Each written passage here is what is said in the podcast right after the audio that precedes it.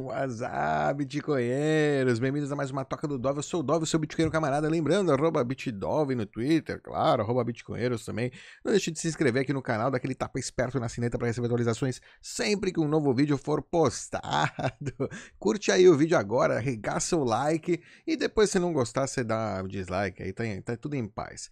Vamos lá, hoje eu vou falar sobre uma corretora aí na Europa que fechou, e vamos ler aí a mensagem que eles deixaram gente, gente. Acho que é interessante para a gente ver aí uma tendência que está acontecendo aí na, nas corretoras e no, no, nas exchanges de Bitcoin aí, mundo afora. Vamos lá.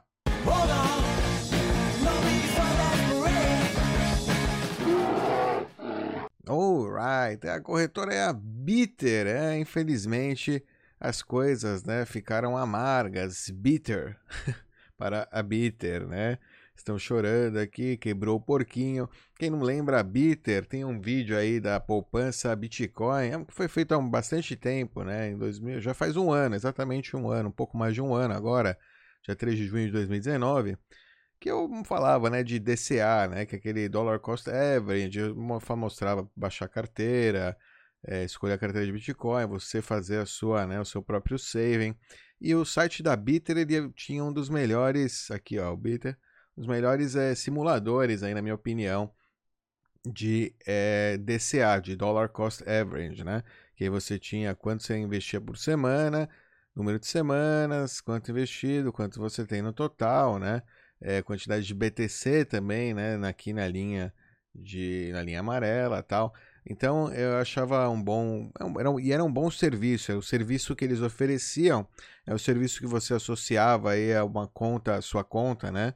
sua conta ao, a um endereço, algum, ou você todo mês trocava endereço, tal, enfim, ou, você, ou usava o mesmo endereço, na verdade, não é uma boa prática, mas beleza, pelo menos estava acumulando Bitcoin, é, e era como uma corretora simples, né, uma bem slim, um, uma pessoa só, que você enviava para essa pessoa, né, pessoa física mesmo, eu acho, não tinha, não sei se era jurídica, é, não importa, né, na verdade, mas você enviava, ou seja, a sua conta, quando ele recebia dinheiro da sua conta, ele já sabia que era você e já enviava os bitcoins para você automaticamente. Ou seja, sempre que você enviasse dinheiro para a conta do, do, da Bitter, né, você é, automaticamente era convertido em bitcoins e enviado para sua carteira registrada no site.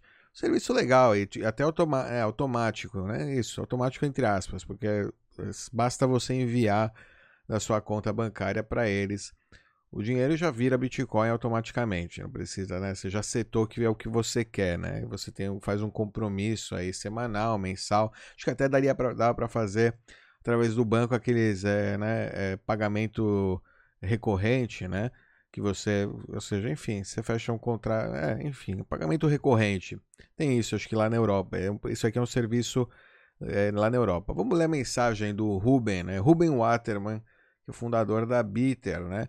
Ele, no dia 24 de abril eles tiveram então que fechar, porque dia 28 de abril ia, né? Ou seja, ele deu um, o aviso no dia 24 que no dia 28 de abril eles iam ter que fechar para evitar cair aí na, na, numa regulamentação nova lá na Europa, na, na Holanda no caso, né? que ia complicar o serviço. Vamos lá, meu nome é Ruben Watman, eu sou fundador da Bitter. Hoje é um dia é negro aí na história da minha carreira como é, empresário né, e Bitcoin, né, Bitcoinheiro.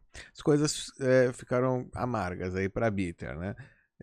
Por causa das é, mudanças regulatórias aí na Holanda, né, onde a Bitter está baseada, eu vou ter que fechar o serviço da Bitter no dia 28 de abril às 10 da manhã, 9h59 aí do, enfim.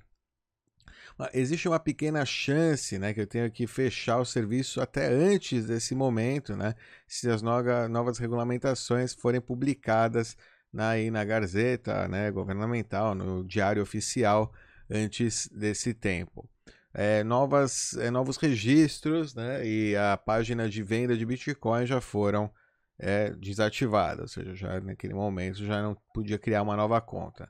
Um pouco aí sobre o AMLD5 né, e a sua implementação na Holanda. É, negócio, o problema aí é uma lei aí da União Europeia, no caso, né, que também a mesma lei, mesmo, mesmo, né?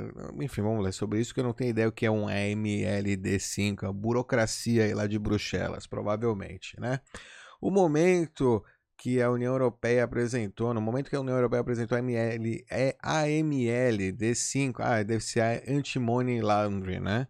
D5, ficou claro que as criptomoedas iam né, estar debaixo aí desse, dessas regulamentações de anti-money laundering, né, de anti-lavagem de dinheiro, e eu estava preocupado né, de, ter, de, que, de ter que perguntar para cada cliente que, né, pedir para cada cliente que ele é, envie uma prova de identidade, né, porque isso vai contra os meus valores de tratar todo o cliente, né, mesmo aqueles que compram só 25 é, euros de Bitcoin, é, com, por padrão como um criminoso, né? Que ele, até que eles provem o contrário. Inclusive, a Bitter era uma das corretoras que a gente estava é, indicando no, no, no, guia dos bitcoinheiros, né? lá no bitcoinheiros.com barra intro bitcoin, para o pessoal lá de Portugal, a gente estava indicando comprar através da Bitter, né? porque era é, ele, ele não pedia nenhuma documentação, você podia comprar um pouco de Bitcoin tranquilamente, todas as semanas, sem se preocupar né, de estar tá, é, entrando aí num registro né, de, de um terceiro que eventualmente vai ser hackeado ou vendido, enfim. É, além disso, né, o, todo cliente da Bitter sempre provou, sua, já tinha que provar sua identidade para o banco, é exato, ou seja, se você faz uma transferência bancária, né, você já tá, já tá aprovado. Você já, você já tá, aquele seu dinheiro basicamente já é seu, né? Ainda você tem que provar o que para, né, para ele. Isso, isso, essa frase é muito interessante porque realmente é uma das coisas que me, ou seja, se eu estou fazendo uma transferência de uma conta, né, do Itaú no meu nome, ou enfim, se eu estou fazendo uma transferência para a corretora, porque diabos a corretora precisa saber mais, né? além de que, que aquela conta enviou dinheiro para aquela corretora, né? Já não tenho que fazer isso, provar identidade no banco, se é cash, é outra história, mas pô, ele trabalha com transferências bancárias. Enfim, né? Uma coisa aí para você pensar, para você aí que ainda defendia que KYC é ML, acha que, que faz sentido na corretora de Bitcoin. É, a gente né, prefere que nossos clientes confiem né, se, se, se os clientes vão ter que confiar uma parte com esses documentos confidenciais, né? A gente prefere que eles confiem no, nessa parte que eles já, né? Confiam que façam a guarda do dinheiro deles. Ou seja, o banco, teoricamente, é uma instituição que está preparada, né? Para é, salvaguardar, né? Para como é que chama? Para proteger as suas informações confidenciais, né? É, já protege a sua informação financeira, de certa forma, né? Apesar de que, né, aí vem, né, se você parar pra pensar, ah, mas espera aí, eles sabem tudo. é, pois é, Bitcoin não é privado. Inicialmente, é, o Bitcoin, a diferença do Bitcoin, é, enfim, não, não vamos entrar porque isso é uma discussão, mas é, aqui você, né, é, só essa frase aqui já dá pra, é, é, um, é uma bela reflexão, aí se você começa a pensar e unir, né, um mais um. Inicialmente, o, a MLD5 europeia ela, ela foi traduzida para o holandês, né, para as regulamentações holandesas, é, com quase nenhuma modificação. No entanto, depois de consulta pública e pela indústria também, é, e, o, e também pelo Banco Central holandês, todos os tipos de regulamentações aí foram adicionadas, eles pioraram ainda, né? Isso foi muito criticado pela indústria do Bitcoin, especialistas, até mesmo pelo Conselho do Estado, o corpo aí do governo testando novas leis.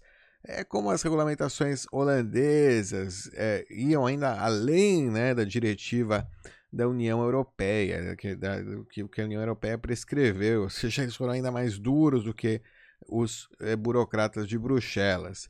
O ministro da Finança, das Finanças, então alterou algum, um pouco aí da forma das palavras, né, para é, para ir aí, para dar uma né, ceder um pouco pro o pedido do, do, do Conselho do, do Estado, né, mas não mudou muito hum, de realmente no seu conteúdo, né, no que, na forma como pode ser interpretada aí depois pela, pela jurisprudência. O Senado então levantou questões sobre essa prática, mas é, do mesma forma aí aprovou. No fim das contas aí é, passar o banco, os bancos passaram aí a mão, todo mundo aprovaram a regulamentação. Opa, quer dizer, não, porque era justo. Os burocratas sabem o que estão fazendo, né? não, não tem nenhum interesse econômico, não estão pensando em campanha, não, não, não, desculpa. Contra a minha própria vontade, eu estava preparado, já estava preparado para implementar as mudanças necessárias né, para continuar é, com a Bitter. Eu queria, né, ia ter que implementar esse módulo de KYC, aumentar o, o escrutínio aí das, né, do, do, do, do, sistema de monitoramento que, de transações que já existe, ou seja, colocar outra camada né, de monitoração em cima aí agora né, do, do, do Bitcoin. No caso, já existindo né, as, todas as outras camadas antes que chegue a corretora dele que só aceitava pagamentos através de transferência bancária como esse era um caso, como é o caso, né? Seria o caso para qualquer pessoa que opera uma é, exchange de Bitcoin dentro da União Europeia, ou seja, enfim, se eu quisesse se ele quisesse continuar na União Europeia, era isso, né? não tinha outra opção. O que sempre, o que, eu, o que sempre me preocupou era toda a documentação e os, e os requisitos aí de compliance que o Banco Central holandês é, inserir ou conseguir inserir nessas novas regulamentações como é, e, e, não estão desenhadas aí, né, querendo para uma empresas é, de uma pessoa, né? No caso, ele era uma pessoa. é, como é que uma pessoa só pode escrever política de controles internos, governança, compliance independente, procedimentos internos, é, relatórios internos e externos, auditoria, procedimentos de whistleblow, risco de integridade, análise de integridade, etc. Né? Toda a burocracia que vai Não, agora o senhor vai ter que fazer isso, isso, aquilo, isso, isso, aquilo, porque o seu negócio é um negócio muito sério. Você não está vendendo é, é, é, satoshinhos, né? Você não está vendendo só é, gift card, você não está vendendo é, é, espada do, do, do, do, World of Warcraft, que na fato não tem nenhuma diferença entre uma coisa e outra, são só bits e bytes em computador. Mas, né, como a gente aqui eh, decidiu escrever um monte de rabisco aleatório, como o Peter gosta de falar, esses rabiscos aleatórios fizeram, impossibilitaram que esse rapaz, esse empreendedor, possa seguir aí o seu, né, empreendendo. ah, filhas da mãe, né? Além disso, né, por ser além disso, a Bitter teria que ou seja, a rede Bitcoin ela permite isso, permite que uma pessoa faça esse tudo isso, seja, através de um site, é, através do sistema bancário que ele usa para proteger o, o, fiat dele, né, os pagamentos que ele recebe em fiat, as transferências que ele faz em fiat, e através da rede Bitcoin que protege os bitcoins dele, ou seja, é, os usuários, no caso dessa corretora, é não é uma corretora que você fazia é, exchange dentro dela. Ele só vendia os bitcoins, intermedia, intermediava bitcoins, entendeu? Você só é, comprava, você pagava para a conta dele, ele te mandava os bitcoins para sua carteira direto, sem, né, ficar numa carteira dentro da corretora, tal, sem custódia. Partiu, o cara comprou, foi pro cara. Acima disso, né, acima de tudo, a Bitter gostaria de apontar aí, né, um, teria que apontar um officer de compliance que seria responsável pelos, pela compliance das novas regulamentações. Quem que eu vou, né, appoint, quem que eu vou indicar para isso? Eu mesmo? Isso provavelmente não funciona, né?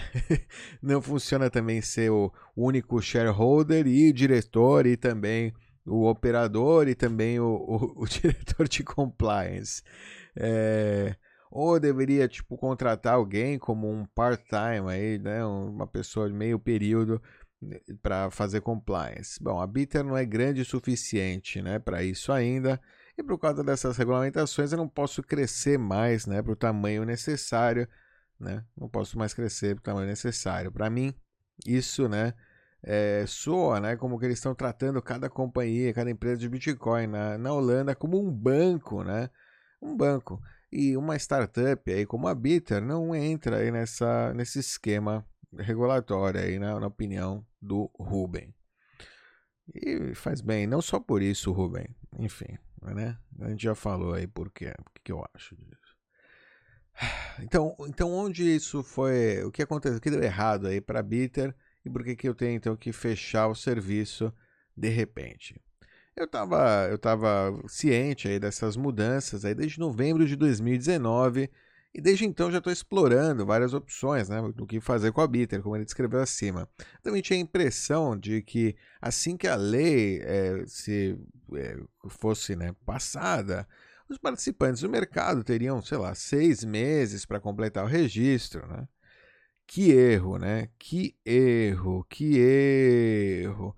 Na verdade, esse período de transição só é, só se aplica para empresas que já enviaram um pedido aí de registro completo antes da, da, da nova regulamentação começar, né, oficialmente. Provavelmente dentro de 5 e 10 dias úteis. E o Banco Central da, da, da Holanda é, é, o que tem, né? Então, seis meses para avaliar o registro dele. Além disso, assim que as regulamentações estiverem né, valendo, a Bitter teria que fazer igual o processo de KYC, de né, Know Your Customer, registro, documentação, tal, né, marcar o gado ca para cada cliente novo e existente. No entanto, eu não, né? Eu não acho que eu não acho que eu vou conseguir preparar toda essa do documentação para o Banco Central eu tenho muito pouca chance aí de sucesso, né? De todas as formas, porque uma empresa pequena e como a minha, uma startup dessas, não, não tem, né? Hum, não tem o, o né? O, o, o, necessário, burocracia necessária e não tem, não está preparada para essa burocracia.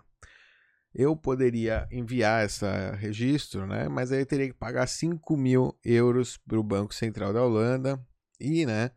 Para lançar também o KYC, que eu já teria começar, teria começar a fazer, teria que pagar para alguém para ajudar ele a fazer isso, 7.750 euros. Pra só, isso só para poder continuar com o serviço por mais seis meses. Né? Ele não sabe se de fato vai valer né, o, o, o retorno de investimento né, desse. Porque ele sabe muito provavelmente que, que esses 5 mil é para o lixo, é só para manter mais seis meses isso aqui também, na verdade. Ambos iriam para o lixo, basicamente. É, talvez, né? Porque o. o, o então. ah, o Banco Central da Holanda tem o direito de rejeitar esse registro aí. Ou seja, no meio desses seis meses. Então, nem seis meses, talvez.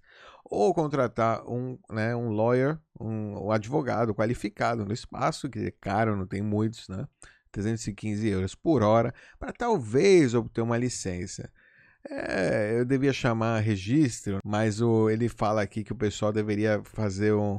O Senado deveria executar um tipo de highway test, né?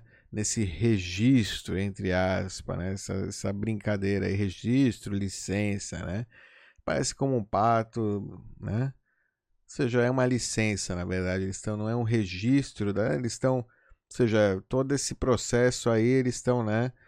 É, você sabe, é, é, totalmente. Agora você tem que ser amiguinho aí dos burocratas, né, para conseguir a sua licença. Se você não está marcando o gado como necessário, né, se você não está né, respondendo para essas para o Banco Central da Holanda, aí ó, não tem licença.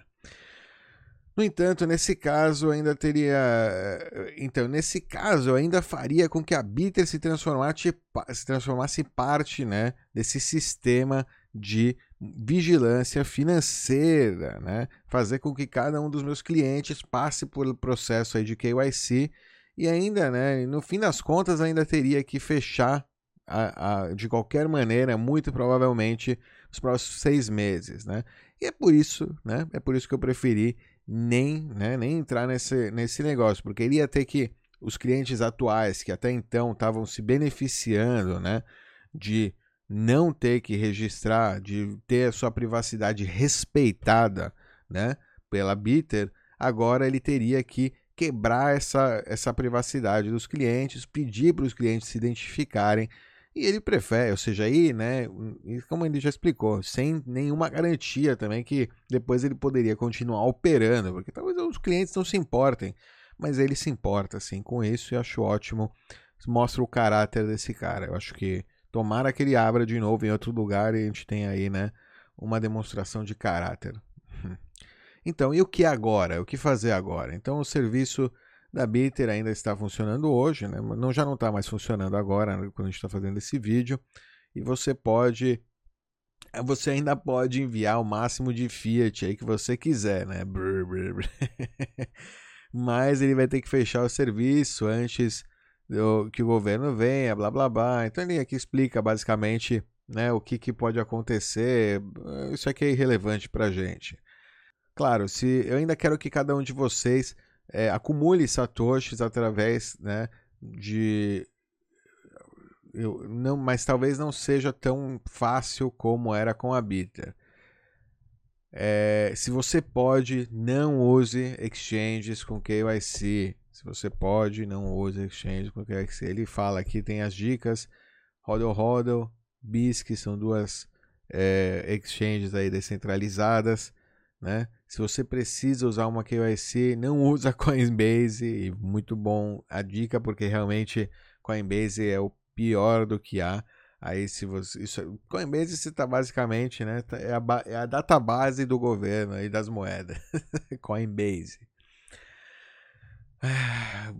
Olha, busque por alternativas somente Bitcoin no seu país. Isso também é importante. Evita aí os lugares que estão lidando com shitcoins. Busca por pessoal que está seriamente só Bitcoin, respeitando a sua privacidade. Na Holanda, eu recomendo a Bitonic, por exemplo. Uma ótima companhia. E o pessoal envolvido na comunidade e não tem shitcoins, mas tem KYC, né? Então, enfim. O que ele fala é que pelo menos, pelo menos você tem um pessoal que acho que está mais é, preocupado com, né, focar na segurança, focar, né, no, no serviço Bitcoin e não em marketing, vender sua informação, enfim. Enquanto eu ainda não, é, eu não vou mais operar o Bitter na Holanda, eu ainda estou explorando as oportunidades em outros lugares da Europa, onde esse AML D5 né, foi implementado diretamente ao invés da bazuca aí do Banco Central holandês na holandês. Uma coisa aí sobre o, o Banco Central holandês não é irônico, né, que eles são o primeiro banco central a é, sair, vir com um plano, né, um plano de uma moeda pro, de Banco Central, moeda digital de Banco Central, porque o regula, regulador quer prevenir que as criptomoedas como a Libra ou o Bitcoin é, se popularizem. Inclusive tá, foi escrito aí no The Telegraph aí da, da Holanda, no dia 21 de abril de 2020. E ao mesmo tempo eles né, estão impossibilitando, ou quase impossibilitando que pequenas empresas de Bitcoin inovadoras, né, que estão aumentando a popularidade do Bitcoin, operem, né? Fish, né? Fish, fish. pois é, concorrência desleal, né? Monopolizando aí o mercado, tentando, tentando, né? Não vão conseguir. Quanto mais eles fazem isso, mais a gente acorda, né? Para que isso está acontecendo. Finalmente, Durante os últimos três anos, os últimos três anos foram incríveis para mim. Conheci muito a comunidade de Bitcoin, fui para muitas conferências e é uma comunidade que transforma o Bitcoin em algo incrível. Construir uma startup com a Bitter foi extremamente satisfatório, especialmente vendo né, a demanda para uma ideia tão simples né, por toda a Europa. Realmente é uma ideia simples e poderosa, sem né, intermediário, direto, compras né, simples de Bitcoin todas as semanas, todos os meses. É, gostaria de agradecer, blá blá blá, agradecer aos, aos clientes aí da Bitter. Ó, tá aí o Ruben, The Bitter Guy. Alright. É isso aí, pessoal. É uma história, uma história triste, mas ao mesmo tempo é, pode ajudar aí. Ó, tá, gosto dessa, gostei aqui dessa lanterninha, né? A ideia aqui, ó, não sei se para mim me traz muitas ideias e me faz é, refletir sobre alguns tem, temas é, sérios aí, né? Da, da, das exchanges, de concorrência, com quem a gente está lidando, KYC, AML, né? Para que, que de fato estão essas, esses, esses impedimentos aí, né? Para a inovação, né? Para o empreendedorismo. E o que, que a gente pode fazer, né? É, nesse mundo criptográfico, né? De criptoanarquia da internet, né?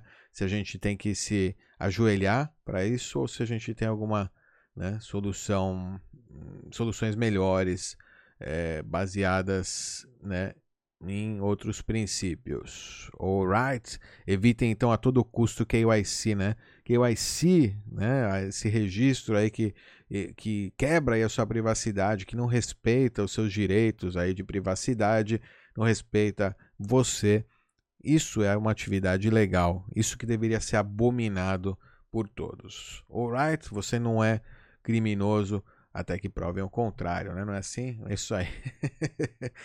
Alright, pessoal. Se cuidem aí. Aquele abraço. Até a próxima. Tchau.